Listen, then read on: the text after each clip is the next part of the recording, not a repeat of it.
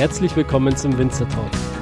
Ich bin Daniel Bayer und das ist der Podcast zur Website wein-verstehen.de.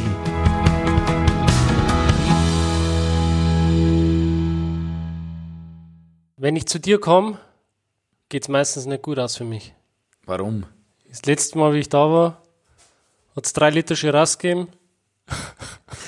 Drei Flaschen. Drei Flaschen dass Shiraz. ich das, Ist relativ es waren nur drei Flaschen, nicht drei Liter. Mein Körper macht da keinen Unterschied. Das stimmt. Ja, es war eine wunderschöne Zeit mit dir, das muss ich ehrlich sagen. Also Das- mit euch, du mit deiner Freundin. Es war sensationell. Es war ein Sommertag. Wir sind im Garten gesessen in der Kellergasse und haben Unter den. Abend, den Abend auf uns wirken lassen. Extrem. Das war im Mai, letztes Jahr 2018. Es war einer der ersten Das Podcasts. der oder? erste Podcast. Der erste Podcast. Sensationell. Und ich freue mich, dass ich der Erste sein habe dürfen. Und was ich noch äh, von dir erfahren habe und, und, und also über Instagram gesehen habe, dass noch äh, äh, Gaga, äh, Kirnbauer, äh, keine Ahnung, sämtliche Winzer aus, aus Österreich, Deutschland, Südtirol kämen sie an und ich mir gedacht, boah, und ich war der Erste. Das war schon für mich äh, eine Sensation. Und vor allem bist du der Erste, der jetzt das zweite Mal dabei ist. Ah, Da bin ich auch der Erste. Ja. Das ist eine, eine noch größere Freude. Und was mir taugt, du kennst eigentlich meine komplette oder unsere komplette Weinranch. Also du hast eigentlich genauso wie ich dich verfolgt habe von, wie du von nix angefangen hast und jetzt da einfach, weiß ich nicht, 30.000 Followers hast und so ungefähr geht's uns auch. Also wir haben angefangen mit einem klassischen, einfachen grünen Veltliner Welschriesling oder Chardonnay und jetzt äh, machen wir Weine wie Kalk und Granit, den wir gerade vor uns haben. Äh, es ist einfach was Einzigartiges und, und was Geiles und du siehst einfach, was die Zeit bringt und, und ja, macht Ja, einfach das- Spaß. Bereitet mir absolute Freude, euch da zu verfolgen. Muss nur kurz korrigieren, 30.000 Follower sind es nicht. Aber vielleicht nach dem Podcast, wenn du tust. Also dann, dann müssen wir da zuschauen, dass es mehr werden. Auf jeden Fall. ähm, vielleicht nochmal kurz zum Background. Es sind jetzt viele neue Zuhörer dabei, die dich vielleicht noch gar nicht kennen, die vielleicht die erste Folge verpasst haben. Ähm, vielleicht stellst du dich trotzdem nochmal ganz kurz vor. Okay, kein Problem. Also ich bin der Tom Strommer. Ich bin aus dem Weingut Strommer. Meine Eltern haben 1990 angefangen, einen Betrieb äh, zum Aufbauen. Also mein Vater hat äh, zwei Weingärten vererbt bekommen von seiner Mutter und hat dann 1990 eben den ersten Wein gemacht und hat mit dem ersten Wein äh, bei der burgenländischen Landesprämierung eingereicht und hat dann gleich Goldmedaille gemacht. Und für ihn war das boah, unfassbar. Er hat gemeint, boah, das ist sein Leben. Als Schlosser, er war Montageschlosser und meine Mama war Briefträgerin. Und so ist es dann losgegangen. Und dann hat er einen Wein gehabt und dann hat er aber nicht gewusst, wie er den verkaufen soll. Dann hat er einen Heurigen gemacht, also da in der Burbacher Kellergasse, das, was du Daniel voriges Jahr schon genossen hast, wo man wirklich äh, traditionelles Essen anbieten, so wie Schweinsbraten, Spare Ribs, Sauerkraut, Knödel, Bradelfettenbrot, Schinkenbrot, Schweinsbratenbrot, also lauter gute Sachen, traditionelle Sachen. Und dann ist es gewachsen. Mein Vater hat gehabt, also meine Eltern haben gehabt zwei Sorten, das war ein grüner Veltliner und ein blauer Fränkisch. Und das war's. Und dann ist es, und die, die Qualität war natürlich äh, dazu mal angepasst, sage ich mal. Da hat ein Achtelwein in Schilling 8 Schilling gekostet. Das war nix. Wenn man das heute in Euro sieht, ist ja das natürlich, kann man sich gar nicht vorstellen mehr. Und so ist es dann das Ganze gewachsen und die Qualität ist gestiegen und dann hat der Vater mehr Weingarten, mehr Weingärten gekauft, mehr Pachtflächen dazu gepachtet und hat halt nachher äh, mehr Wein gemacht. Und die Qualität im Heurigen ist gestiegen, gestiegen in der Gastronomie. Also der Schweinsbraten ist besser geworden, das Bradelfettenbrot ist besser geworden, die Weine sind besser geworden. Natürlich sind auch mehr Leute gekommen, logisch, ist ja klar. Wenn, wenn, das sind genau die drei Komponenten eigentlich, was in einem Gastronomiebetrieb funktionieren müssen. Das ist ein guter Wein, ein gutes Essen und ein super Service, also ein freundliches Service. Und diese drei Komponenten haben einfach zusammengespielt. Und nachher ist es immer mehr gewachsen. Und jetzt da haben wir, wir sind jetzt nicht überdimensional, überdimensional, wir sind nicht groß. Also wir haben, bewirtschaften jetzt mittlerweile sieben Hektar Weingärtenfläche, am Neusiedler See, wenn ich das vergessen habe, vorher zum Sagen vielleicht, im Burbach. Äh, ist ein kleines Dorf mit 3000 Einwohnern. Wir sind direkt am Leiterberg. Also unsere Weingärten sind zu 80 Prozent am Leiterberg. Das heißt, äh, auch viel Kalkgehalt, den Böden und Schiefer und ein bisschen Lehm und das pannonische Klima vom Neusiedler See, von der Adria rauf bringt uns einfach sehr heiße Sommer, teilweise mittlerweile auch heiße Nächte, wo es vielleicht für die Säure eher nicht so gut ist. Aber es ist halt von Jahr zu Jahr verschieden und wir schauen, dass wir das Beste einfach rausholen mhm. von unseren Trauben und vom Wetter. Das ist ja das Schöne, dass euch das eben auch in schwierigen Jahrgängen gelingt, trotzdem frische, gute Weine zu machen. Ja, ist natürlich nicht einfach immer. Also wir haben in den letzten Jahren zu kämpfen gehabt, äh, Frost, also 2016 war ein Katastrophenjahr vom Ertrag her. Qualitativ war 16 für mich im Rotweinbereich top. Also 16 war ein top Rotweinjahr. Nur weniger Ertrag natürlich, weil wir einen Spätfrost gehabt haben. Und natürlich weniger Ertrag gehabt haben, weil der Spätfrost hat uns sehr viel gekostet. Und 17 war dann wieder gut. 18, das ist jetzt im Fass, das ist sensationell. Also ich bin über den 18er Jahrgang sehr, äh, gefällt mir sehr, sehr überrascht. Taugt mir. Also 2018 war der Hitzesommer, Genau, ja. Aber wieder Bomben-Rotweinjahr. Also so wie sie die Rotweine jetzt in die Fässer machen, ist echt grenzgenial. Ich weiß noch, wie ich damals bei dir war, 2018 im genau. Mai. War extrem da heiß. war es auch schon Sommer. Ja, also genau. sind wir schon draußen gesessen. Also wir haben mittlerweile acht Monate Sommer, kannst du sagen, im Burgenland. Das ist wirklich extrem. Schauen wir mal. Also es ist definitiv äh, die Klimaerwärmung. Also ist meine Meinung. Was die anderen sagen, keine ja, Ahnung. Der Trump sagt, einen Klimawandel gibt es nicht. Ja, der Trumpy. Ja. Zum Beispiel. Wenn alle so wären wie der Trumpy, da die Welt auch nicht mehr stehen. also, ich, Daniel, ich muss jetzt kurz trinken. Ja, Prost. Zum Wohle. Wir Zum trinken Wohl. heute aus dem Performance-Glasel von der Firma Riedel.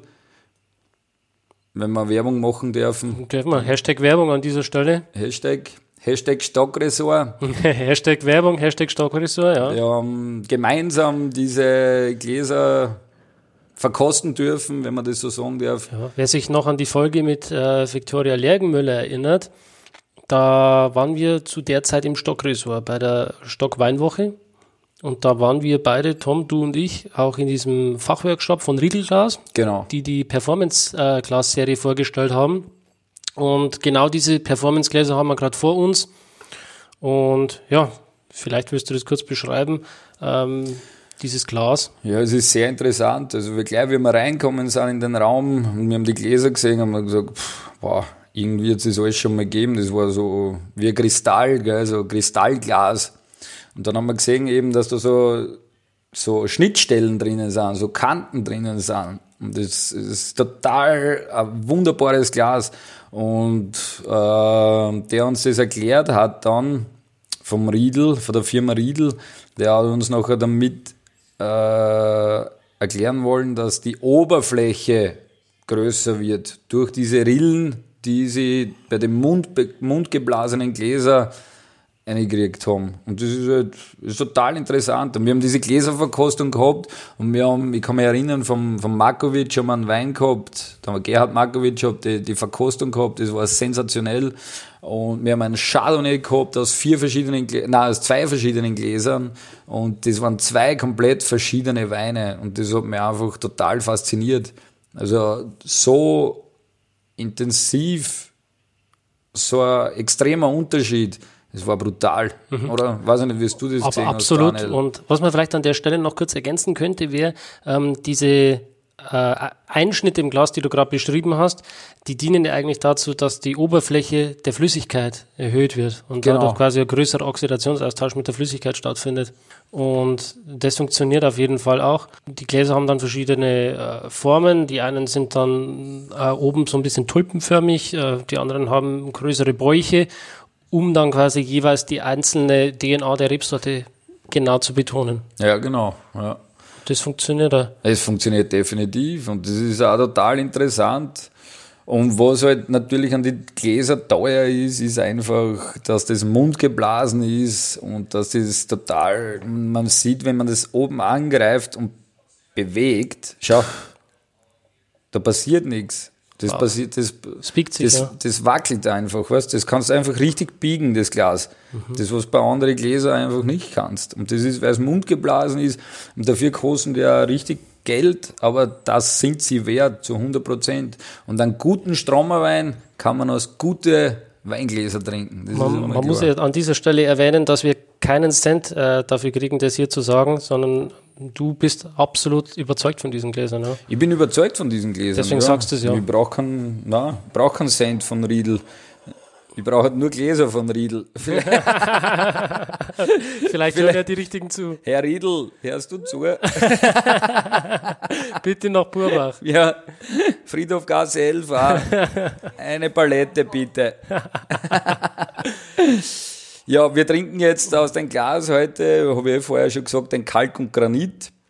Wir haben den im Stockresort gemeinsam schon probiert äh, von den kriegen wir auch kein Geld vom Stockressort, nur dass wir das unterstreichen jetzt nochmal. Aber Stock hat uns einfach verbunden, uns zwei, das so muss man so sagen. Und auch. Da hat alles angefangen. Genau, da hat alles angefangen. Für dich und für mich wahrscheinlich. Absolut. Also, Stocki hat uns sicher äh, eine Tür geöffnet, die wir ohne ihn wahrscheinlich nicht so geschafft hätten. Wahrscheinlich. Und Kalk und Granit, zum Wein zurückzukommen, den haben wir jetzt im Glas. Leider können die Zuhörer die Etikette nicht sehen, die Flasche nicht sehen. Das ist, was mir eigentlich äh, ein bisschen traurig macht. Vielleicht kannst du ein Foto machen, Daniel, noch und das dazu posten. Das Auf Instagram. Eine große Ehre. Na, das Der ist dein Hund. Unser Hund. ja. Schatzi, kannst du? Anton, ja. Der, An der also, Anton ist unser Hund. Und äh, wie viel Kilo wiegt der? Der Anton so 38. Also schon ein größeres Gerät. Schon ein größeres Kaliber, ja. Aber er, er liebt halt Essen, so wie, so wie das Herrl. ich Essen bin aber nichts zum Essen. Aber er trinkt nur Wasser. Gott sei Dank trinkt er keinen Wein, der Hund. Ja, man muss äh, dazu sagen, wir machen die Podcasts immer ziemlich spät. Es ist jetzt 22.30 Uhr ungefähr. Stimmt. Wir waren vorher jetzt in einem heurigen, in einem heurigen Essen und Trinken. Wir haben natürlich schon das eine oder andere Glas Wein getrunken. Und ja, in einem Glas Wein ist angeblich Alkohol drinnen. Ja, ich hoffe, das äh, hört man hier nicht im Podcast. hört man nicht. Riechen auch nicht. Sehen auch nicht. Sehen auch nicht. Ja, Entschuldige, nochmal zum Wein zurückzukommen. Kalk und Granit, du weißt, um was geht eigentlich, oder? Genau, also Kalk, Kalk, ist der Boden. Ist der Boden, genau. Leiterberg besteht zu 70, 80 Prozent teilweise, teilweise, kommt auf die Lage drauf an, aber zu 70, 80 Prozent aus Kalkböden. Und der grüne Wettliner Kalk und Granit ist auf, eben auf dieser Lage. Rosenberg heißt diese Riede und dort ist halt wirklich top, top Lage für grüner Wettliner. Die meisten Leute sagen natürlich, oder viele Leute sagen, der grüne Wettliner gehört nach Niederösterreich oder ja, Niederösterreich, Wachau, Weinviertel. Aber im Burgenland werden einfach sehr gute Wettliner produziert. Also da stehe ich zu 100% drüber. Ich habe drei verschiedene, drei verschiedene grüne Wettliner. Das ist ein klassischer Wettliner. Dann habe ich den Bergweingarten, das ist ein gehaltvoller Wettliner. Und dann haben wir den Kalk und Granit, der wird eben in dem Granitfass ausgebaut. Und man merkt einfach die verschiedenen Lagen, die verschiedenen Reifen, zu, Reifezustände von den Trauben. Also es ist, Wettliner ist definitiv auch im Burgenland zu Hause, im Nordburgenland, also mhm. am Leiterberg. Eben dadurch wir kühlere Böden haben, durch den Kalk und das macht einfach sehr viel aus. Dies, diese Lage Rosengarten, wo jetzt quasi dieser Rosenberg, ja. Rosenberg, genau, wo dieser grüne Wettliner herkommt. Was macht die Lage so besonders? Ja, generell ist äh, der Weingarten einer der ältesten, die wir haben. Der ist 1973 so ausgesetzt worden. Also wir haben den selbst zugekauft, den Weingarten. Äh, ist 1903, ich glaube 1973 oder 74. Also ist ziemlich alter Wein, eine Rebe, aber die reguliert sich natürlich jedes Jahr selbst. Es ist jedes Jahr, einmal tragt mehr, einmal tragt er weniger so wie es bei Oli eigentlich ist. Also haben wir quasi 40 Jahre alte Rebstöcke und noch alte. So ist es, genau. Mhm. Und also wir bewirtschaften eigentlich zum Großteil alle, nicht zum Großteil, zu 100 Prozent. Äh, wir düngen zum, alles mit Pferdemist. Also wir bringen dort alle zwei, drei Jahre Pferdemist ein. Da wird keine Erde, also wird nicht aufgerissen oder wird keine Erde gelockert. Das wird immer gleich, ist alles begrünt und wir schauen, dass wir da am Rebstock so an die maximal 10 Trauben drauf lassen. Es sind so an die Hektar, also ein Hektar Weingarten, Weingarten ist es. Und die Riede einfach, wo zeichnet die Riede aus? Die Riede ist für mich alles. Rosenberg ist einfach für mich im Burbach alles. Ich gehe da drauf und, und setze mich dorthin. Wir haben dort einen riesigen Steintisch und schaue auf den Neusiedler See runter und denke mir, da bin ich zu Hause, da kehre ich her. Dann schaue ich die Trauben an und ich weiß genau, was passiert mit den Trauben. Ich weiß genau, wie der Wein schmeckt nach, wenn er in der Flasche ist. Mhm. Also, die Riede ist einfach grenzgenial. Die liegt gut, weil es eben sehr hoch unter Anführungszeichen in burgenländischen Verhältnissen liegt ist eher eine kühlere Lage, eben durch den Boden. Aber trotzdem ist durch, durch, durch das Neuseeler Seeklima, durch das pannonische Klima sehr warm, warme Luft. Und es passt einfach. Es ist für mich einfach der grenzgeniale Boden für grüner Wettliner. Was, was hat dich dann auf die Idee gebracht, diese äh, Trauben in ein Granitfass zu packen? Ja, das ist interessant. Das ist das Interessante, dass ich das mit einem Bayern besprechen darf. Daniel.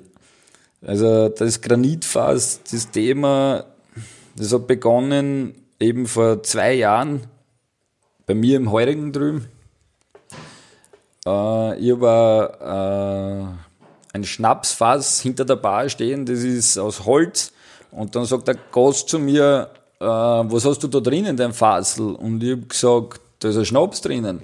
Und er hat gesagt, äh, na dann lass aussehen. Dann habe ich ihm einen Schnaps gegeben und dann schaut mir er so an und sagt, das ist gut. Ich kann da sowas machen. Sag er so, auch aus Holz. Und er hat gesagt, nein, aus Granit. Sag ich, aha, interessant. Sag ich, kann man da einen Wein auch rein? Sagt er, ja, habe ich auch. Wir haben Granitfässer, aus, wo man Wein rein kann. Wie groß ist das? 1100 Liter. Sag ich, perfekt. Was kostet es? 18.000 Euro. Sag ich, tut mir leid, die habe ich nicht. 18.000 ist zu viel, wir haben gerade investiert, funktioniert nicht. Und äh, Steinfass, so heißt die Firma, kommt aus Deckendorf, das kleine München mhm. anscheinend. Kennen das jetzt nicht Also kurz, genau. kurz nach Regensburg ist das, ja. ja. Deckendorf äh, zwischen Passau und äh, genau, Regensburg. Genau, ja. genau. Mhm. Und nachher haben wir einen Deal gehabt, dass wir das Fass mieten einmal für ein Jahr. Und jetzt da ist der Kalk und Granit in der Flasche. Und man sieht, es funktioniert. Also die Leute, mir, mir persönlich schmeckt der Wein einfach sensationell. Er hat einfach sehr viel Mineralität. Er hat eine, eine, eine Wucht an Frucht drinnen. Er hat, äh, er hat jetzt nicht viel Säure also das heißt, er braucht auch nicht die Säure haben, weil er die Mineralität hat. Also der, der Wein, du spürst am Gaumen einfach nur die Mineralien, eben durch den Kalkboden und durch das Granitfass, was der so reinbringt. Und dadurch ich immer mehr fasziniert, mehr faszinierter bin von den Wein, umso mehr stehen wir auf das Fass.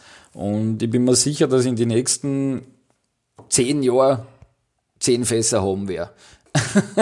Also es wäre mein Ziel, ja, weil ich total überzeugt bin von diesem Produkt. Weil es einfach für mich, äh, es hat ein Nischenprodukt, es ist ein Nischenprodukt da, das muss man auch sagen, ganz einfach, klipp und klar. Es hat nicht jeder und es ist interessant und ich finde, Wettliner passt einfach super rein da. Also, mhm. das ist wirklich klasse. Nehmen wir mal einen Schluck, oder? Nehmen wir mal einen Schluck. Ja, Prost. Genau, zum Wohle. Hast du die Töne gehört? Mhm. Das ist auch von der Nase schon total interessant hier. Es ist eine wunderschöne Frucht in der Nase, am Gaumen, sehr füllig, also gibt richtig aus. Er hat 13 Volumensprozent. Ist auch cremig am Gaumen. Sehr cremig und am Gaumen, also am Abgang ist er einfach, er belebt. Mhm. Bis zum letzten Drucker, oder? Ja, ist absolut. er da. Und das fasziniert mich so an den Wein. Also, das ist für mich einfach wirklich wunder, wunderschön. Und äh, sind das Eigenschaften, die von diesem Granitfass herkommen, oder ist das das, was eigentlich die Traube dann schon mitbringt? Ich meine, definitiv ist einmal klar, dass wenn du auf Deutsch gesagt einen Scheiß ins Fass gibst, dann gibt da kannst du das beste Fass haben, was zum, was, was gibt am Markt, aber dann wird der Wein nicht besser werden. Also du musst definitiv gute Qualität in das Fass füllen und dann kommt was Gutes raus. Und beide Komponenten natürlich, wenn das Fass gut ist und der Wein gut ist, dann kann nur, dann kannst du nur gewonnen haben. Absolut. Was, und, verstehst du mich? Ja, also voll. Und wenn man dann dieses Produkt in eine Top-Verpackung reinkriegt, dann hat man sowieso eine Win-Win-Situation, weil ich schaue mir gerade die Flasche an und äh, wenn man sich den Flaschenhals oben so anschaut, dann ist das quasi weißes Wachs. Genau. Mit einer Muschel drauf. Ja, genau. Schön, dass du das erkannt hast. Also, das wäre, die Idee ist, die Idee ist mir gekommen um 6 Uhr in der Früh. Ehrlich. Da kommen die besten aber, Ideen. aber da habe ich schon geschlafen. also, ich war nicht noch unterwegs ich habe mir gedacht, es gibt so viele verschiedene Sachen schon mit Weinflaschen, aber dass man einen Muschelabdruck auf eine Wachsversiegelung gibt und der Muschelabdruck kommt vom Leiterkalk, also wir haben ja irrsinnig viel Muschelkalk im Leiterberg drinnen. Also wir haben ja Fossilien ohne Ende in die Weingärten. Und dann haben wir Fossilien mit nach Hause genommen und habe das nachher versiegelt, den Kalk und Granit und habe ihm nachher mit dem Muschel, also mit dem Fossil, einen Abdruck geben und das ist sensationell. Ich finde die Flasche, und wenn du das Etikett angreifst, es fühlt sich einfach an, wie wenn du auf einen Granitstein greifst. Und das ist auch einfach sensationell. Aber das Wichtigste ist natürlich der Wein. Also die Flasche ist natürlich. Aber die Flasche schaut schon auch extrem hochwertig produziert aus. Ist auch definitiv. Aber es ist wichtig, dass ein gutes Produkt in einer schönen, guten Flasche ist, dass man das auch. Es gibt genug Leute, ich bin genauso auch. Also ich liebe es, wenn ein Wein einfach ein schönes Etikett hat, wenn, wenn da Liebe dahinter steckt, wenn du die Flasche anschaust und du siehst, boah, da ist was da, da ist was dahinter, da ist ein Herz dahinter, da ist ein Gefühl dahinter, da ist Kreativität dahinter dann, dann macht es einfach viel mehr Spaß noch zum Trinken, wie einfach das, was einfach, weißt, machen wir links so nebenbei. Und, na, das muss einfach gut überlegt sein und da muss man einige Flaschen trinken über die Nacht, dass man auch auf solche Ideen kommt, dass man kreativ wird. Wie viele Flaschen habt ihr gemacht von dem Kalk und Granit? Ja, ist eigentlich eine einfache Rechnung. Das Granitfass ist äh, 1130 Liter, das Granitfass 30 Liter trinke ich selber, dann bleiben mir noch 1100 Liter über. äh, ja, sind so 1400 Flaschen mhm. circa. Circa. Ist jetzt nicht die Menge, aber natürlich der Weingarten gibt jetzt auch nicht die Menge her. Also der Kalk und Granit ist ja vom Rosenberg eigentlich jetzt von dieser Lage die Auslese. Das heißt, der Bergweingarten, der eine Stufe vorm Kalk und Granit ist, den lesen wir ja schon zwei, drei Wochen vorher. Also der hat so nachher 19 kmw, Neuburger Mostwaage, ne? die Zuckergrade. Er kriegt dann so 12,5, 13 Alkohol und der Kalk und Granit bleibt dann noch zwei, drei Wochen draußen. Das heißt, die besten Trauben bleiben nachher noch am Stock und nachher äh, drei Wochen, zwei, drei Wochen später holen wir dann für den Kalk und Granit die Trauben und der geht nachher natürlich schon in 13,5, 14 Alkohol. Ist dann noch kräftiger und kann noch mehr Sonne reifen natürlich. Kommt am Herbst drauf an, aber unsere Herbst werden immer schöner. Also unser Herbst im Burgenland ist immer September, Oktober, mhm. geht meistens bis 15, 20 Grad plus am Tag, Sonnenschein ohne Ende und die kühlen Nächte dann eben noch auch noch gut für die Säure. Also sehr, sehr überzeugt von dem Produkt. Ist das ein Wein, wo du sagst, den trinke ich ähm, solo, einfach so zum Genießen, oder ist es einer, wo du sagst, ja, der braucht eigentlich ein Essen? Definitiv braucht er Essen. Also ich bin ja ich bin für diese, ich bin kein, da bin ich kein Vergleich, weil ich trinke, wenn ich, ich trinke zwei Flaschen auch ohne Essen, weil mir der Wein einfach schmeckt und weil ich Wein liebe. Aber das ist definitiv der perfekte Speisebegleiter, hundertprozentig. Also ich würde den empfehlen, eben dadurch er kräftig ist, zum Fleisch. Also ich würde da schon Fleisch, ich bin ein Fischallergiker, also ich habe Fischeiweißallergie. Somit leider kann ich das nicht nachvollziehen, wie Wein zu Fisch schmeckt. Somit habe ich da echt ein Problem. Mhm. Äh, also ich würde den Wein Fisch wahrscheinlich, also aus, aus, aus Erzählungen aus, von Freunden und Winzerkollegen definitiv auch, aber trotzdem Fleisch, so wie bei uns im Heurigen, ein Schweinsbraten, was Deftiges und dann einen kräftigen Weißwein dazu im Sommer überhaupt, was Kühles, passt super, ideal. Du hast ihn selber probiert, wo wirst du denn dazu? Hm, ich würde den auch, äh, ich würde den vielleicht sogar so ähm, zu einem schönen Händchen essen. Ich denke gerade an so ein klassisch österreichisches Gericht wie ein Backhändel. Ja. Zum Beispiel, wenn wir in Österreich bleiben. Ja. Ich denke, das kann der Wein locker wegstecken, beziehungsweise begleiten. Da würde mir persönlich sehr gut dazu schmecken.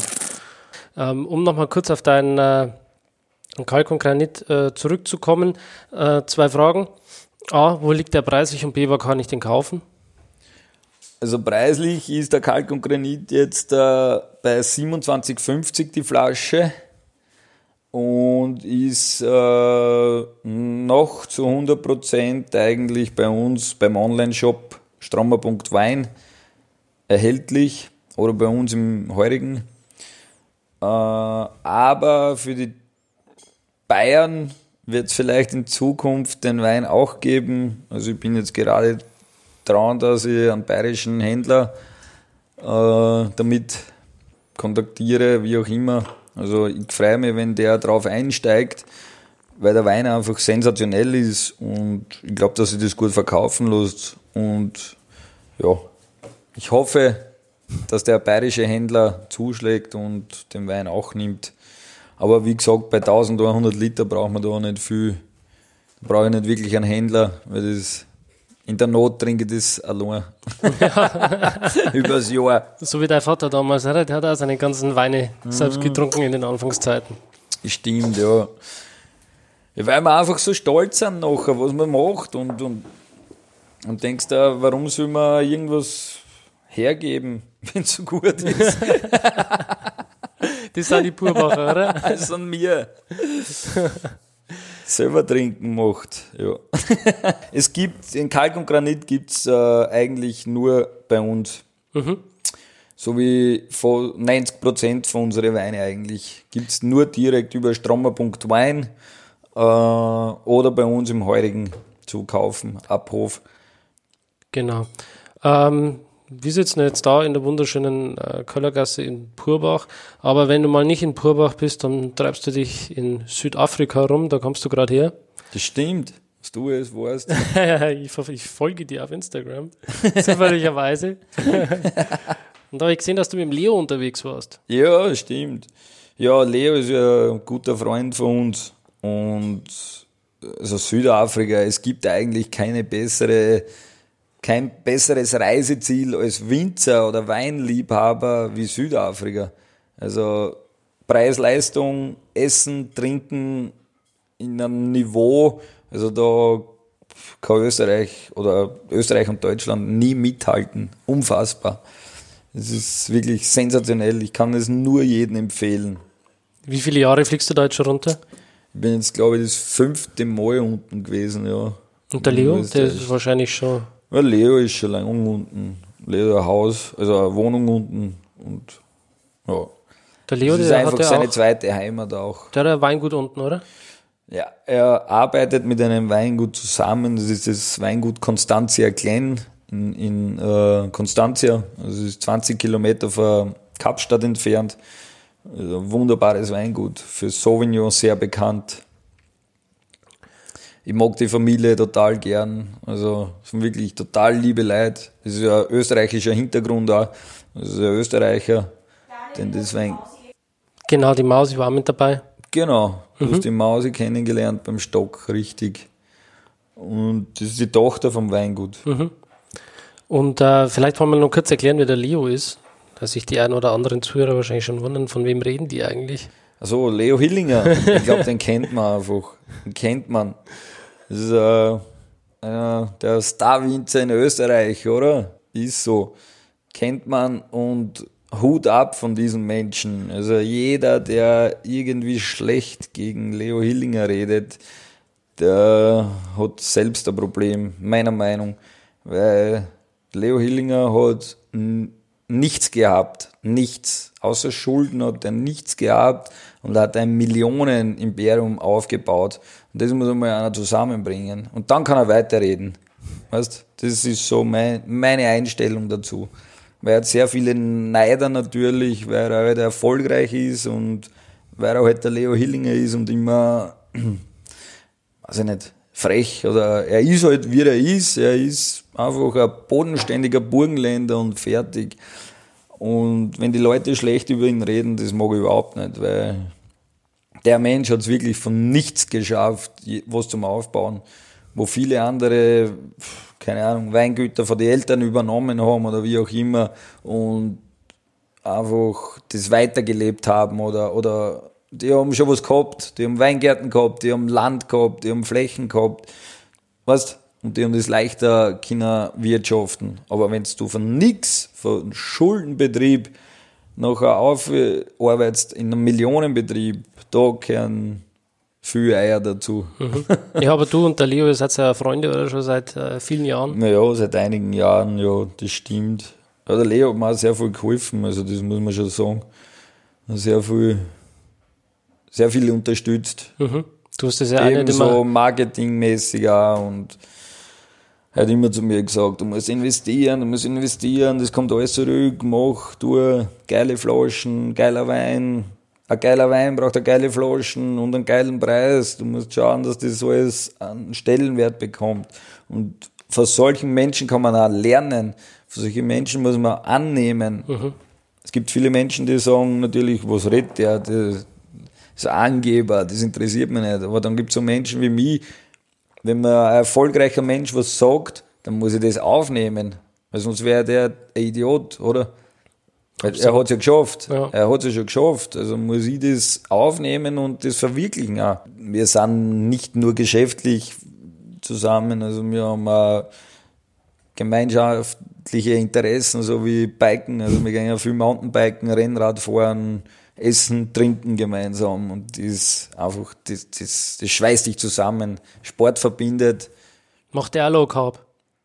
Low Carb, Ja. sehr viel eigentlich. Warum? Weil ich auch das mache, oder wie? Ich versuch's zumindest. Ich versuch- schaff's eh nicht. Ich versuche herauszufinden, wer dir den Floh ins Ohr gesetzt hat. Nein, das mache ich immer eigentlich. Oder immer. Aber nach einem, nach einem Urlaub nehme ich generell einmal ein paar Kilo zu und dann ist das leichteste zum Kilo verlieren, keine Kohlenhydrate zu sich nehmen. Ist natürlich sehr schwierig als Winzer. Beim Wein stecken viel Kohlenhydrate. Ja. In Form von Zucker. ja, in Form von Zucker, genau. Und somit, äh, aber man muss sich einfach zusammenreißen und ja, das funktioniert schon. Wenn man wirklich ganze Woche schaut, dass man so wenig wie möglich Kohlenhydrate isst und so wenig wie möglich Alkohol zu sich nimmt. Und am Wochenende kann man sich ruhig fallen lassen und am Freitag und Samstag, heute ist Freitag, heute trinken wir mal das zwei, drei Flaschen Wein und haben ein Schmalzbrot gegessen und ein Zupfbrot und was weiß ich, was alles wurscht. Aber unter der Woche ist halt meine Meinung, muss man schauen, dass man ein bisschen äh, Moderat.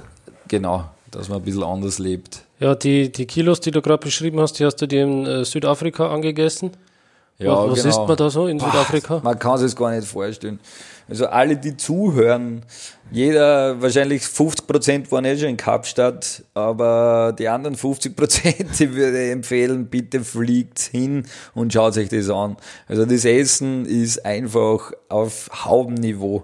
Ist so. Also es ist gewaltig. Also in jedes Weingut, äh, in die meisten Weingüter, in die man kommt, gibt es ein Restaurant. Und diese Küche dort ist einfach, es ist sehr europäisch und in die Weingüter wird auch auf Haubenniveau gekocht. Also du kriegst alles mit Weinbegleitung und dann alles für, für Name, Fischallergie, ich habe keine Ahnung, aber du kriegst noch ein Kudu, einen Strauß, weißt also, und alles in, in, in, in, einen, in einer Qualität, wo du einfach nicht widerstehen kannst. Das ist unfassbar. Und du gehst dort auf einen kleinen Markt, da gibt es so Food and Wine Markets, da wo wir die Idee, also die Tina und ich die Idee mitgenommen haben. Bei uns gibt es ja mittlerweile auch den Food and Wine Market, bei uns im, im Heurigen. Das ist wunderbar. Da hast du lauter verschiedene Essensstände. Du kriegst bei einem kriegst Würstel, du kriegst äh, Austern, du kriegst äh, Burger, du kriegst äh, Wraps, also alles. Das gibt es bei euch auch in der Kellergasse. Genau, und das haben wir jetzt da letztes Jahr umgesetzt, die ganzen Ideen, und haben das bei uns in der Kellergasse auch gemacht. Also Food and Wine Market, Strammer. Es ist, hat mittlerweile einen Namen bei uns da am See. Das gefällt mir sehr gut. Äh, wir haben fünf verschiedene Food Trucks. Dann haben wir Musik. Also heuer machen wir das erste Mal mit Live-Musik auch. Dann machen wir Anradeln. Also wenn wir eben eine, eine, eine Rad- Tourismusregion sind. Und einfach, was will der Mensch? Essen, trinken, gut gehen lassen. Das ist unser Motto. Und wir haben Liegestühle, wir haben Decken in der Wiesen, die Leitkinder chillen, wir spielen Hausmusik, einfach zum Runterkommen. Eh, wirklich entspannt, minimal, was, minimal Haus. Also komplett ruhige Musik und wirklich traditionelles, regionales Essen. Das, was uns sehr stolz macht eigentlich. Wir haben da einen super, wir haben da gute Partner, so wie Max Burger, also, Entschuldige, Max Burger darf nicht mehr heißen, der hat Burger bucht jetzt, weil er eine Klage aus Irland bekommen hat. Was? ja, der hat Max Burger geheißen und irgendwann sind sie über Facebook draufgekommen, dass er äh, dass es in, in Irland eine Max-Burger-Kette gibt und der hat gesagt, ich klage dich, du musst anders heißen. So, jetzt heißt der Burgerbucht. Auf jeden Fall macht der die Burgerbucht macht äh, Burgers aus Steppentierrinder. Das ist, die, die Steppentierrinder sind bei uns da im Hanschak-Gebiet unterwegs, also im Seewinkel runter Richtung Ungarn. Und das ist wirklich qualitativer Burger, top, frisch. Und also jeder kann da kommen und jeder findet was. Für Vegetarier genauso, für Veganer und für Fleischtiger. Wie oft habt ihr und das Und für Weinliebhaber natürlich. Nicht zu vergessen.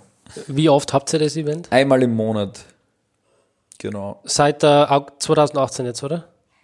Na, seit 2017. Ah, okay. Ja. Vorher schon. 2017 war es das erste Mal und das war sehr erfolgreich, muss ich ehrlich sagen. Das war wirklich sensationell.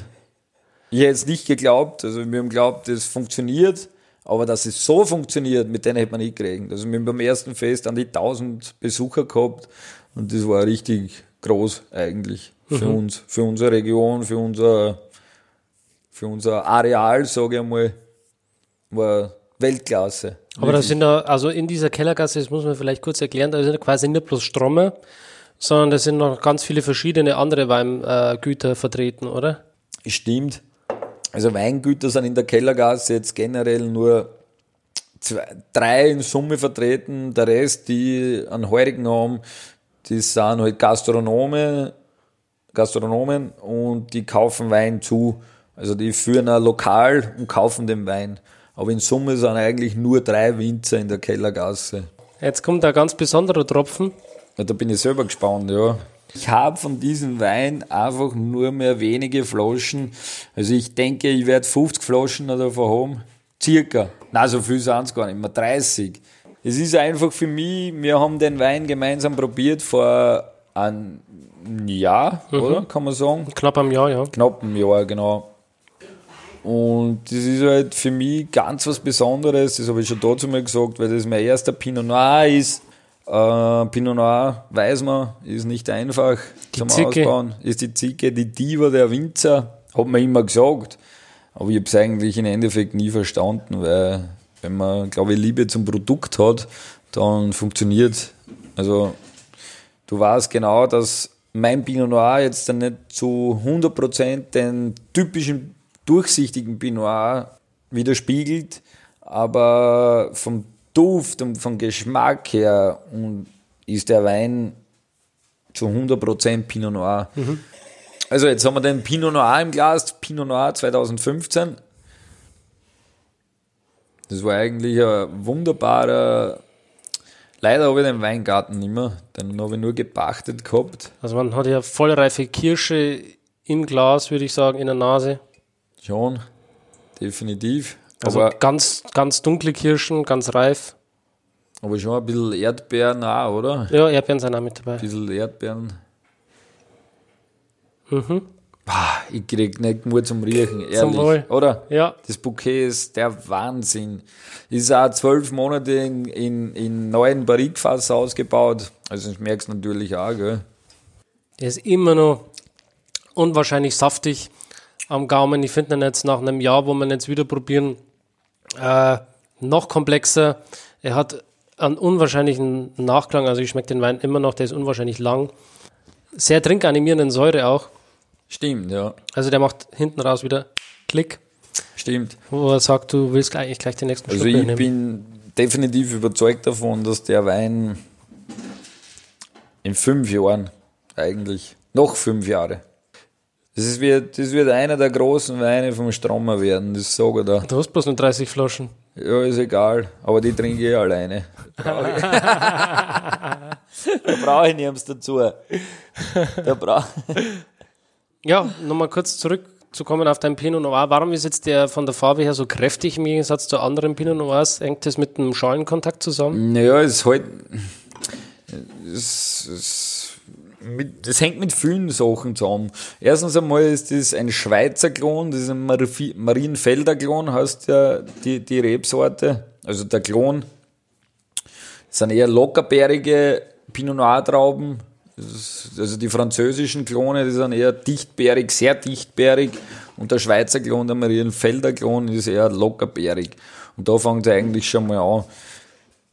Und ich habe eigentlich noch eher wenig Ahnung davon gehabt, wie man Pinot Noir ausbaut. Ich habe zwar mit Brunnenwasser diese, diesen Bottich gekühlt, also ich habe versucht, den Pinot Noir auf 30 Grad, weil wenn der Wein in der Gärung ist, ist er auf 30 Grad oben, oder 35 Grad sogar.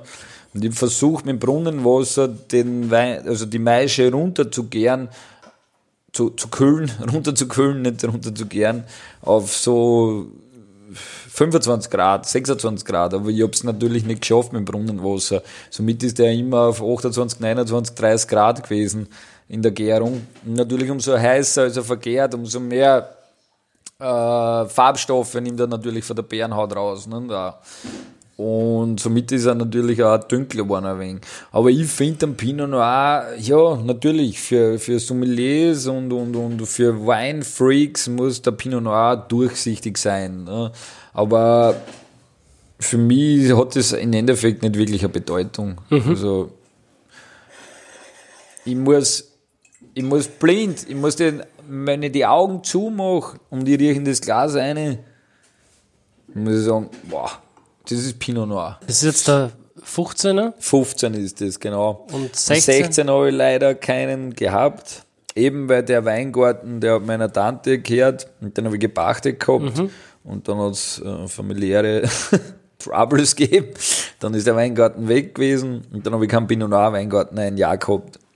Und dann, das habe ich beim letzten Podcast eh erzählt, dass ich äh, einen Weingarten gekauft habe am Rosenberg, da wo der Kalk und Granit wächst da. Also eigentlich sind das Nachbarn. Und habe 2017 den ersten Pinot Noir da oben ausgebaut. Äh, war ein ganz interessanter Kauf von dem Weingarten. Also ich weiß gar nicht eigentlich bis heute, ob das äh, Pinot Noir ist. Also eigentlich mittlerweile weiß ich es, weil es in der Flasche ist und weil es Pinot, nach Pinot Noir schmeckt und riecht und ausschaut. Aber nur für die Trauben her und so, der Weingarten ist auch 1970 ausgesetzt worden, den ich gekauft habe. Und da weiß man einfach nicht, was ist das für ein Klon, was ist da passiert, man weiß es nicht. Ich habe den Vorbesitzer gefragt, was habt ihr da eingesetzt? Und der hat gesagt, ja, wir haben das Edelreis von der Nachbarschaft genommen und es ist ein Pinot Noir, haben sie gesagt. Und es ist einer, aber was das für ein Klon ist, weiß kein Mensch eigentlich. Also das ist total spannend. Wir können gerne den 2017er jetzt dann nachher noch aufmachen, wird wahrscheinlich nicht mehr draufpassen, weil er viel zu jung ist. Aber es ist trotzdem ein sehr, äh, sehr spannender Wein auch. Auf den freue ich mich auch schon. Und der Weingarten ist für mich eigentlich totale, äh, totale Freude. Also es macht mir irrsinnig Spaß, weil der Weingarten war total verwildert. Kein Mensch hat den, hätte den gekauft eigentlich. Der, war, der ist drei, vier Jahre nicht bearbeitet worden. Jeder, jeder Nachbar hat gesagt, bitte nimm den Weingarten und hau ihn weg. Ich meine, habe gesagt, na spinnst du, das ist 1970 Pinot Noir, hau ich sicher nicht weg. Und dann habe ich ihn verjüngert und habe ihn frisch aufgezogen und eben 2017 war dann die erste Ernte. Und ist mittlerweile in der Flaschen seit einem Monat jetzt circa. Ja, man muss halt auch sagen, das sind fast 50 Jahre alte Reben. Ja, unfassbar. Und das finde ich so geil. Die Weißt? Wurzeln wissen genau, was hinein. Genau so ist es. Ich vergleiche das immer mit Menschen. Ältere Menschen sind reife Menschen, die kennen sich aus. Junge Menschen sind dumme Menschen. Nicht immer. Blödsinn, aber ich, ich rede von Erfahrung. Wir waren alle mal jung. Jung und dumm. Ja. Und umso älter man wird, umso mehr weiß man, umso mehr kann man lernen. Also umso mehr weiß man einfach. Ja. Und genauso geht's der Rebe auch. Die weiß genau, wo sie ihre Nährstoffe holen kann. Und dafür, ich würde keinen alten Weingarten irgendwie ersetzen durch einen jungen. Außer er wird irgendwann halt komplett erledigt sein und nichts mehr tragen. Die, die Barrique-Fässer, wo habt ihr die her?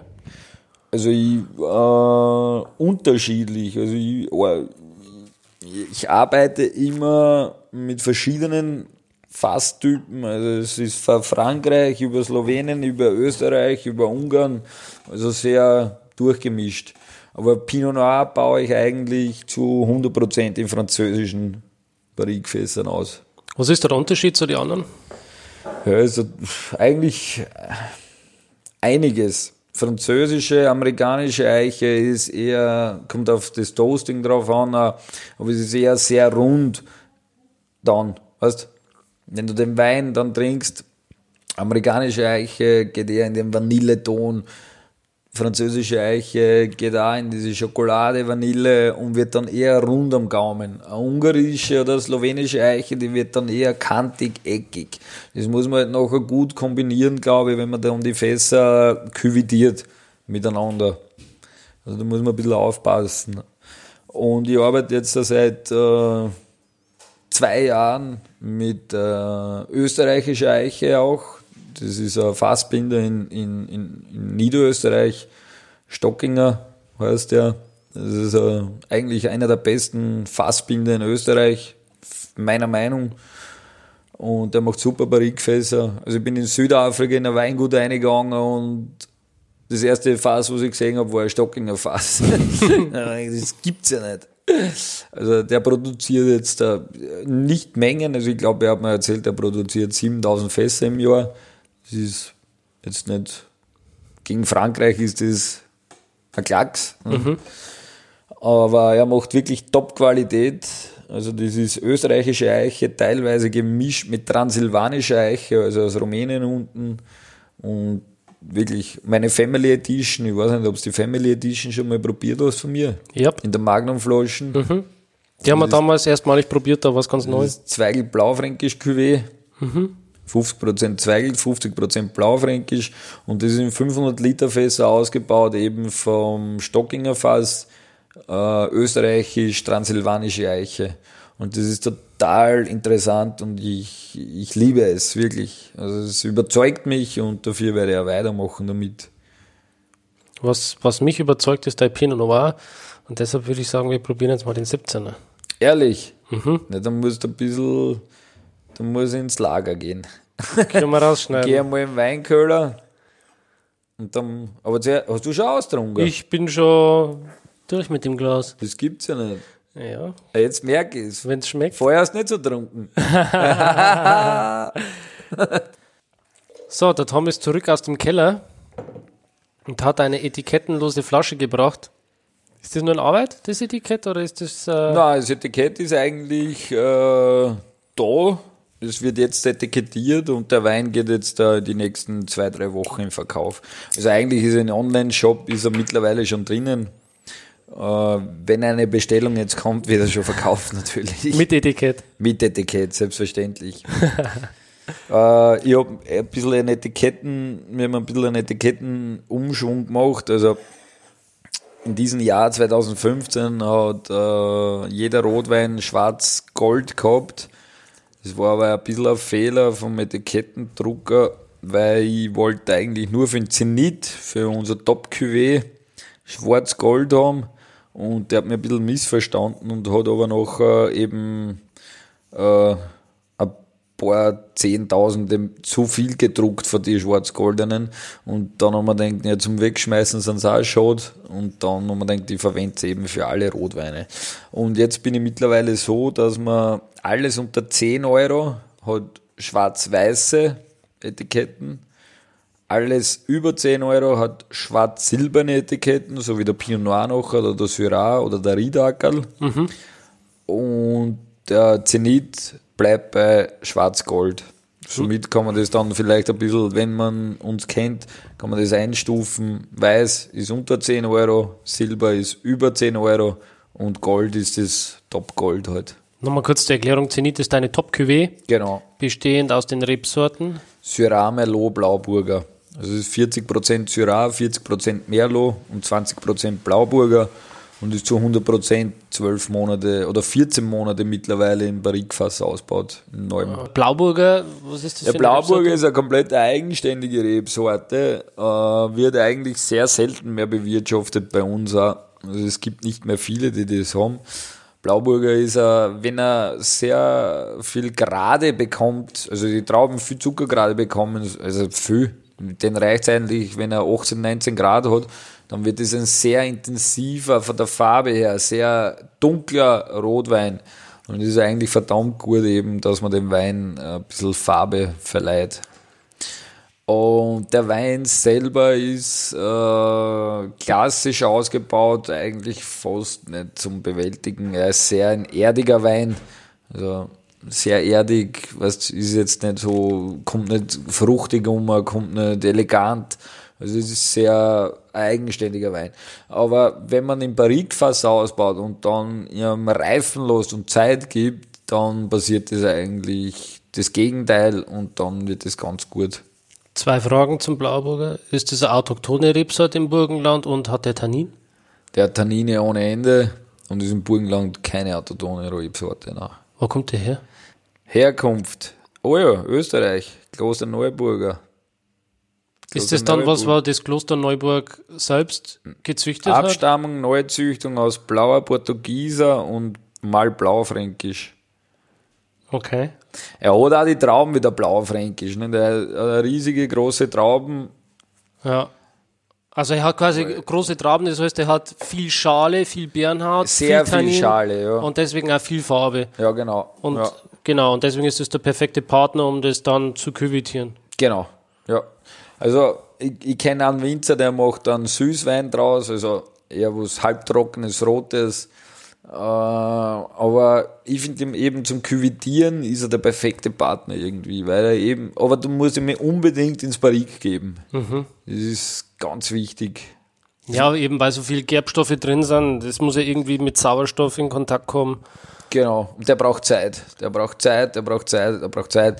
Und ich glaube, umso länger, nicht ich glaube, ich weiß, umso länger den, du den Wein im Fass hast, umso besser wird der. Und das gibt wahrscheinlich dem Wein dann auch die Möglichkeit zu reifen, Genau. dass er Potenzial mitbringt. Ja. So ist es ja. Was hältst du davon, Daniel, wenn wir jetzt den Pinot Noir 2017 probieren aus dem Glas? Ja, auf jeden Fall. Also ich bin, Das war schon ich sehr bin wissenschaftlich schon, ich bin jetzt. schon komplett neugierig jetzt da. Ja, Seid zum Wohle. Prost. Prost. Also ich finde, der hat in der Nase auch wieder die Erdbeere auf jeden Fall. Sehr, äh, Definitiv. sehr straight, sehr geradlinig, sehr schön rausgearbeitet, die Erdbeere. Der Wein ist jetzt aus dem Keller. Der ist wahrscheinlich ein bisschen zu kühl, was Pinot Noir eigentlich sehr gut verträgt. Also ich trinke einen Pinot Noir am liebsten mit 14, 13, 14 Grad. Der ist jetzt wahrscheinlich unter, der hat jetzt 10 Grad. Also das ist schon zu kühl. Da haben wir vielleicht ein bisschen Wärme noch in der Hand.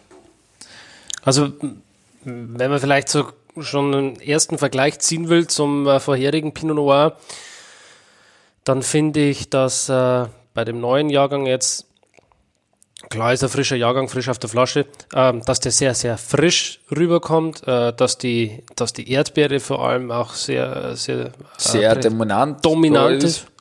Ähm, und äh, dass ich das Weinglas sofort austrinken könnte. Also äh, hat er totalen Also sehr- Trinkfluss. Eine sehr süße Note hat er, gell, finde ich. Gell? Sehr süße Note am Gaumen. Ja, aber nicht negativ. Na, definitiv nicht negativ, um Gottes Willen. Eine süße Note am Gaumen. Mhm. Dafür lässt es ja auch wunderschön trinken, weil es total reife Beeren waren und Wie viel, wie viel Restzucker hat der? der ist trocken. Der Ja. ist trocken. 1,5 Gramm Restzucker. Also nicht, nicht falsch verstehen die Zuhörer, dass der jetzt eine süße Note hat, heißt nicht, dass der irgendwie süß ist, nein, sondern nein. das ist die Fruchtsüße, ist die die, Frucht, Erdbeere genau, mitbringt. Genau. Also der, der ist trocken. Ich sag's bloß nochmal, weil das oft missverstanden wird dann. Aber man sieht wieder an der Farbe, also es ist nicht das typische Pinot Noir ist, also dieses helle, das was ich eigentlich, aber ich möchte mein Markenzeichen so geben, Ja. ich, wo steht das geschrieben, dass Pinot Noir zu 100% durchsichtig sein muss oder, oder Ich finde vor allem jetzt, auch, dass man an dem einen jetzt genau die Handschrift vom Winzer rausschmeckt. Ich schmecke jetzt einfach, dass das ein strommer Wein ist. Äh, der schmeckt jetzt halt, äh, zwar schon anders als der andere Pinot Noir, aber wenn ich die beiden jetzt vergleiche, merke ich schon, dass das ein strommer Wein ist. Also da ist irgendwas drin in dem Wein, wo ich sage, ja, das, das ist strommer. ehrlich, Ja, Das freut mich. Das freut mich. Das taugt mir. Aber genauso muss ein Winzer auch arbeiten. Jeder Winzer muss seine Handschrift tragen. Ne? Das- dann, wenn man irgendwann einmal auf einer Verkostung ist und dann das ist immer so kriegt man ein Glas Wein und sagst, das, das ist für den und für den Winzer. Ja, das ist immer so die Paradefrage von die Journalisten und äh, von die Blogger und auch von mir am Anfang immer so gewesen, was ist ihre Handschrift? Aber das ist verdammt schwierig, die Handschrift zu beschreiben, weil die musst du schmecken. Du musst zu dem Winzer hinfahren und die Weine probieren, du musst dich mit dem Winzer unterhalten, dann kannst du den Wein verstehen. Und Genau. wenn du den Wein verstanden hast, dann schmeckst du auch die Handschrift raus. Stimmt, zuerst muss den Winzer verstehen und dann muss den Wein verstehen und dann bist dabei, eigentlich. Ja, So sehe ich das. Unbedingt. Also man muss immer eigentlich den Winzer dahinter kennen, hinter der Flaschen. Dann kann man sich definitiv mehr identifizieren zu, zu dem Wein, wie einer, der den, Wein, den Winzer nicht kennt.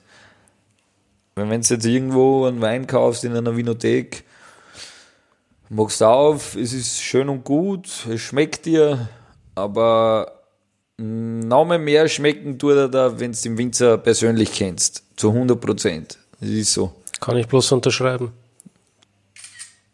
Das musst du posten. Kann mich, ich, ich, sehe ich sehe meine Männer schnupfen direkt aus. Verstehst du? Aus meinem Gesicht. Ja, übrigens danke, dass du dir die Zeit äh, heute genommen hast äh, für das Wochenende, wo ich da bin, obwohl du einen Männerschnupfen hast. Ja, Männerschnupfen. Ich denke, das ist in Deutschland genauso schlimm wie in Österreich. Nur für schlimmer. Noch schlimmer. Frauen, was sagt ihr dazu? Schreibt uns. Schreibt uns bitte. Männer, Männerschnupfen. Also mein Tipp zu Männerschnupfen ist definitiv eine Flasche Pinot Noir Minimum vom Strommer äh, vorm Schlafen gehen. Reparaturwein. Ja. Ehrlich. Wein ist immer gut. Nur um die alten Hausmittel zum rausholen. Mein Großonkel und meine Oma eigentlich sagt das heute noch. Aber mein Großonkel war speziell, der hat gesagt, wenn du krank bist oder Verkühlung hast, dann ist es einfach sinnvoll, einen Liter Rotwein aufwärmen, warm, also einen Glühwein machen draus und den trinkst und dann deckst du zu und dann legst du nieder und am nächsten Tag bist du gesund. Ich habe es einmal probiert, aber dann war mir richtig schlecht. Scheiße. ja.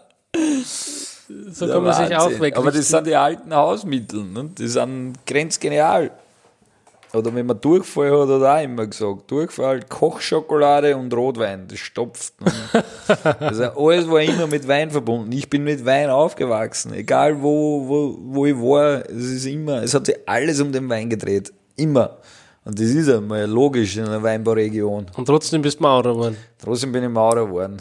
Weil ich den Wein nicht mehr sehen hab können. Und dann habe ich Bier getrunken. Dann habe ich das Bier nicht mehr trinken können und dann habe ich wieder Wein gemacht. Ja, wer äh, sich dafür interessiert, wie der Tom äh, vom Maurer zum Winzer geworden ist, der sollte vielleicht nochmal die erste Episode anhören.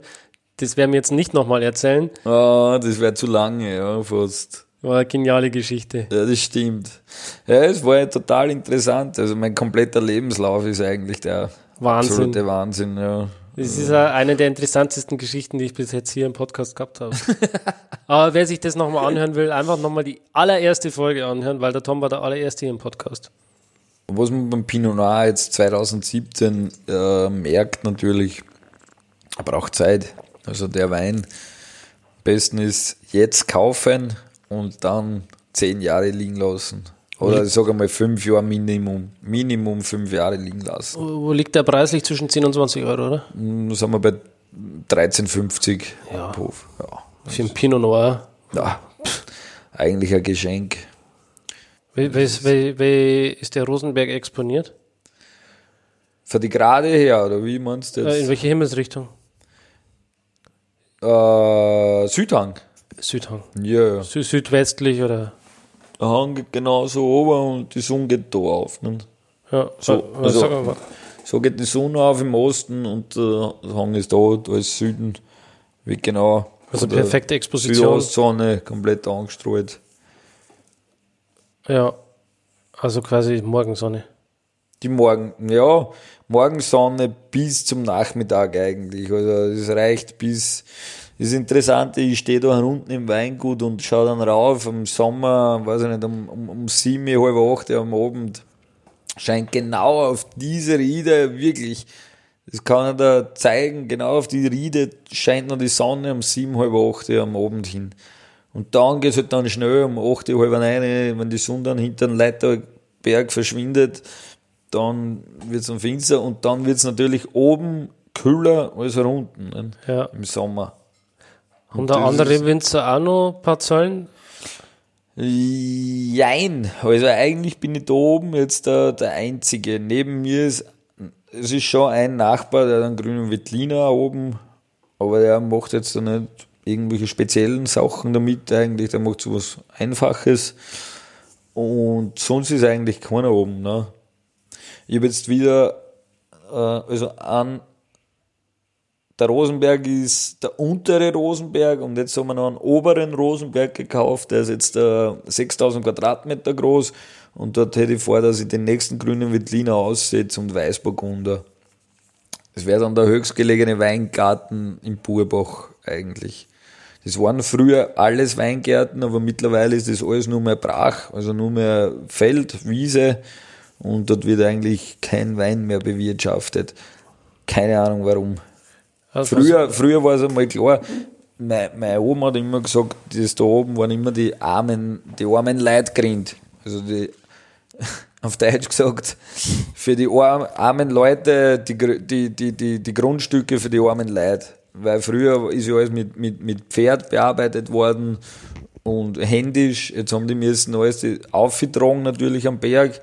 Und dann hat man gesagt, Berggrund kriegen nur eigentlich Leute, die kein Geld haben. Also, oder um, um wenig Geld kann man die Gründe kaufen. Und heutzutage ist es eigentlich umgekehrt wieder. Weil heutzutage sind die Berggründe viel mehr wert wie die Tallagen herunten. Ne? Oder die in der Senke oder Richtung See runter. Also der Vorteil äh, von äh, höher gelegenen Lagen ist halt auch, dass die Trauben mehr Zeit haben zum Reifen, oder? Weil es ja, definitiv, ist. ja. Also das sind immer die letzten Trauben, die wir reinholen. Außer Pinot Noir ist halt eher frühreif, den holst du natürlich früher.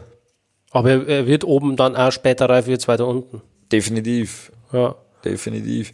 Aber es ist auch nicht immer so. Also das kann man, das ist auch von Jahr zu Jahr verschieden. Also wir haben oben am Rosenberg zum Beispiel auch einen, Sy- einen Syrah und dann haben wir unten Richtung See auch einen Syrah.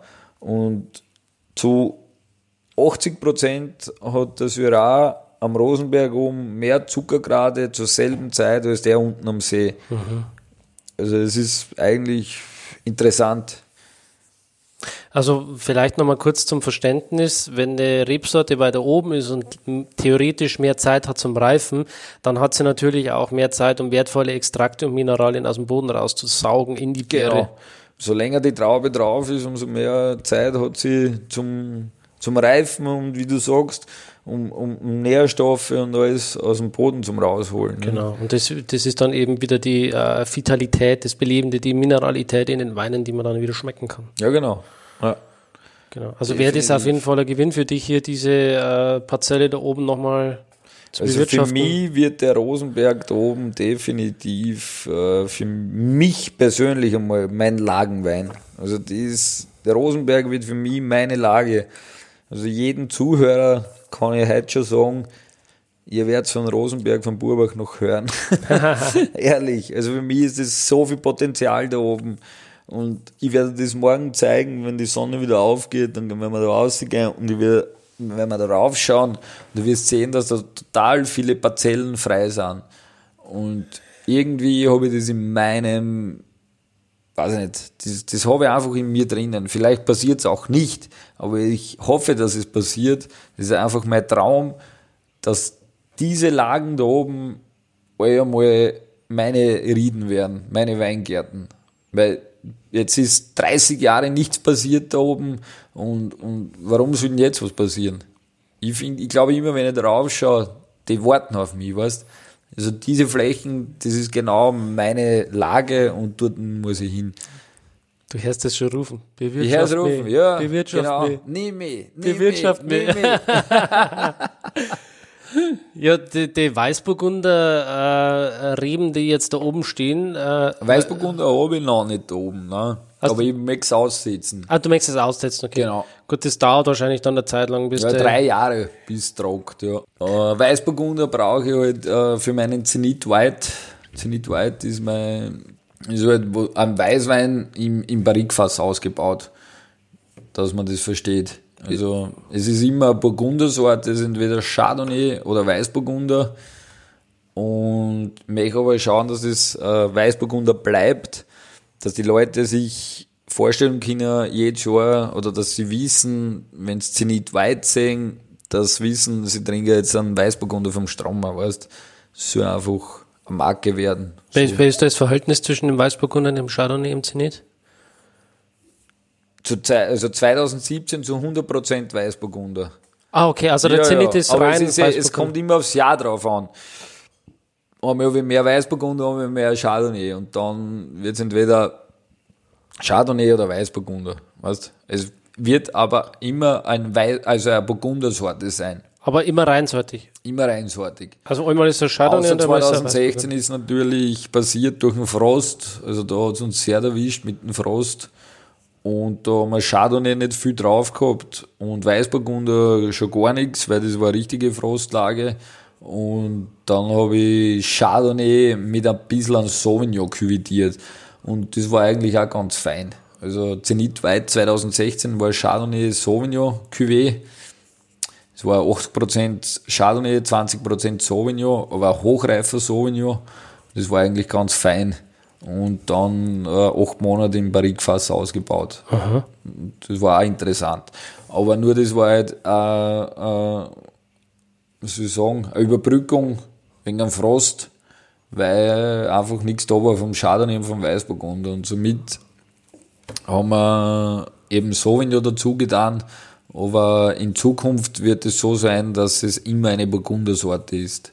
Also entweder 100% Chardonnay oder 100% Weißburgunder. Wird mhm. aber am Etikett angeführt. Ich persönlich bevorzuge einfach Weißburgunder. Also mir gefällt die Sorten total gut und passt da sehr gut am Leiterberg her, wenn man schon sagen. Und ich glaube, die Lage da oben, die ich da gekauft habe, die wird ganz speziell werden. Ich habe da jetzt da mit dem Bagger, also ich war letztes Jahr mit dem Bagger oben, mit einem Bekannten, der hat einen Bagger, ich habe selber keinen Bagger. Und da haben wir Probelöcher bohrt, also gebagert, nicht bohrt. Und ganz oben, es sind 6000 Quadrat, muss man, 6000 Quadratmeter muss man sich vorstellen. Und es ist eigentlich ganz oben am Kamm vom Leiterberg. Ganz oben ist Schiefer, das geht dann so 30 Meter runter. Dann fängt Sand an. Also der hat zwei Meter in die Erde eingegriffen. Und da war wirklich, wie wenn du äh, am Meer stehst und einen nassen Sand in die Hand nimmst. Und der Sand rinnt da durch die Finger durch. Hast du das schon mal erlebt? Ich weiß nicht. Auf jeden Fall. Ja, geil, oder? Ja. Und genauso ist man da umgegangen. So eingegriffen, zwei Meter unten und der Sand ist mir durchgeronnen. Also es war so eine Sand-Lehm-Mischung. Und ganz unten nachher war Kalk. Somit habe ich drei verschiedene Bödenarten in einem Weingarten nachher drinnen. Und das wird ganz speziell. Und auf dieses Projekt freue ich mich schon sehr. Aber das wird erst nächstes Jahr zustande kommen. Mhm. Also heuer setzen wir jetzt der Merlot aus. Wird auf jeden Fall spannend. Ja, definitiv. Die Spannung bleibt. Tom, du bringst mich zu meiner allerletzten Frage. Bevor wir Schluss machen, jetzt ist 12 Uhr Mitternacht, wir müssen morgen früh raus. Wir müssen auf, ja. Jetzt müssen wir schlafen gehen. Was haben wir morgen alles vor, Tom? Wir fahren morgen nach Andau zum Weingut Schwarz, Hans Schwarz, Michael Schwarz, Weltklasse-Typen, wirklich. Also, es gibt keine originalen Seewinkler Menschen wie die Schwarz. Ich liebe die Menschen, ehrlich. Es sind so ehrliche Leute und die machen super, super tolle Rotweine. Und dann geht es weiter über Ungarn, fahren wir nachher nach Deutschkreuz zu der Familie Pfneißl, zum Gerci und zu der Lisa. Und sind auch total liebe Leute und ich freue mich morgen auf den riesig schönen, super Tag. Ich mich ähm, auch. Wir brauchen, das Einzige, was wir brauchen, wäre ein Chauffeur. Der Podcast kommt leider zu spät raus. ja, sonst könnte uns wer Chauffeur. Wahrscheinlich. Zum Wohle, Zum Wohle. Freund. Tom, eine letzte Frage. Zum Abschluss sei mir noch eine Frage erlaubt. Ich hoffe, wir sehen uns schon früher wieder, aber wo siehst du dich in fünf Jahren? Boah, das ist eine gute Frage. Entweder in Konkurs oder weit oben.